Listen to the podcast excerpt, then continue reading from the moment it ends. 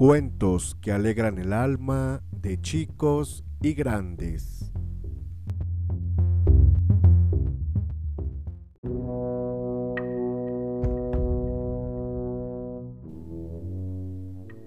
El bosque de la paz. Cuando los aldeanos vieron al dragón por primera vez, no todos reaccionaron igual. Algunos dijeron, ¡Ah! Otros, ¡eh! Y unos terceros, ¡oh!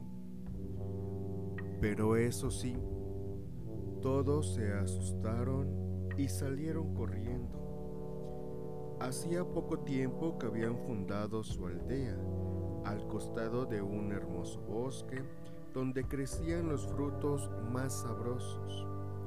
Una tarde, mientras recogían esas cosas tan sabrosas, el cielo se tornó negro como si pasara una nube gigantesca. Pero no era ninguna nube, era el dragón. El dragón se puso ante ellos, clavó sus enormes garras en la tierra y lanzó fuego por la boca. Quemó las ramas de algunos árboles. Ahí fue que los aldeanos dijeron, ah, eh, oh, y salieron corriendo.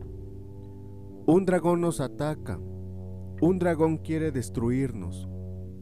Corrieron como locos para un lado, para el otro y en círculos hasta que el dragón levantó vuelo y regresó a su guardia. Más calmados los aldeanos se dieron cuenta de que, de que ninguno de ellos sabía cómo luchar contra un dragón, así que fueron a buscar al más valiente de la aldea, Tur, el mejor de los guerreros. Yo no tengo miedo, dijo Tur.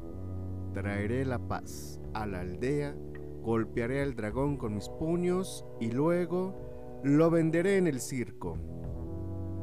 Los aldeanos aplaudieron contentos y llevaron a Tur al lugar donde el dragón había aparecido. Esperaron hasta que el cielo se puso negro y el dragón apareció ante ellos. Otra vez clavó sus garras en la tierra y lanzó fuego por la boca. Quemó las ramas de algunos árboles pero los aldeanos esta vez no corrieron, miraron esperanzados a Tur. Pero Tur miró al dragón y gritó.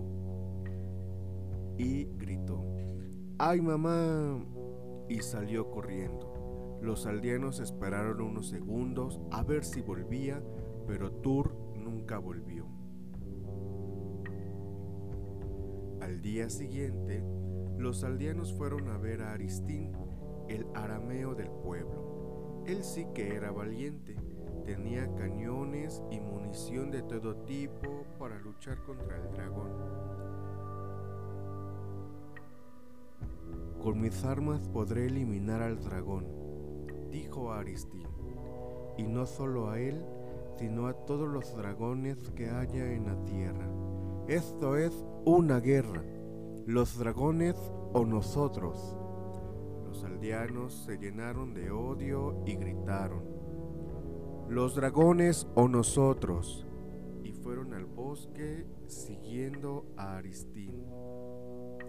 El dragón volvió a aparecer, clavó sus enormes garras en la tierra y lanzando fuego por la boca, quemó las ramas de algunos árboles. Aristín disparó sus cañones, pero al dragón no le hicieron ni cosquillas. No me hagas daño, señor dragón, dijo Aristín llorando de miedo. Destruya la aldea si quiere, pero a mí no me lastime. Mientras todos miraban a Aristín con cara de reproche, el dragón levantó vuelo y se fue. Los aldeanos quedaron pensativos. Si Tur y Aristín no habían podido contra el dragón, ¿a quién podrían recurrir? Entonces alguien propuso llevarle la cuestión a Pedro, el filósofo de la aldea. Pedro no era fuerte ni sabía de armas, pero tal vez podría buscar la solución en alguno de los libros de su biblioteca. No voy a decir que no me da miedo. Siempre da miedo lo que no conocemos, se sinceró Pedro. Pero sabemos muy poca cosa sobre este dragón. Lo mejor será ir a investigarlo.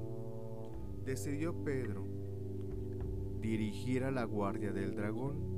Al llegar lo encontró durmiendo, pero apenas se acercó, el dragón inmediatamente abrió los ojos y lo miró.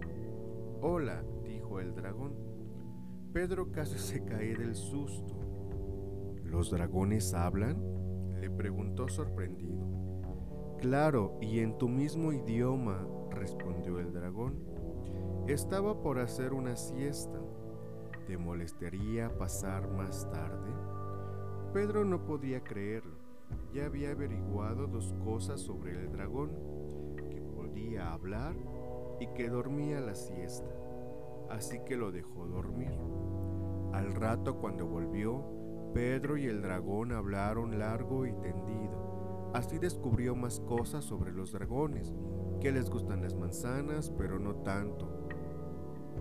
Pero no tanto como las peras, que pueden volar pero no nadar. Y lo mejor de todo, descubrió las razones de los supuestos ataques. Pedro, ¿de qué ataques hablas? le preguntó el dragón ofendido. Todos los días voy al bosque a cumplir como función. Con mis garras remuevo la tierra para que entren las semillas y con mi fuego quemo las ramas que ya están secas para dar lugar a que crezcan ramas nuevas. Gracias a mis cuidados crecen cultivos tan buenos en estos bosques. Pedro volvió y les explicó a los aldeanos lo que pasaba. El dragón no nos está atacando, está cultivando. Si Tur o Aristín hubiesen intentado hablar con él, en lugar de destruirlo, también podrían haberlo descubierto. Por fortuna, no lo habían logrado porque nuestra aldea se hubiese quemado sin los exquisitos frutos del bosque. Desde entonces, el dragón y los aldeanos vivieron en paz y juntos hicieron crecer el bosque como nunca.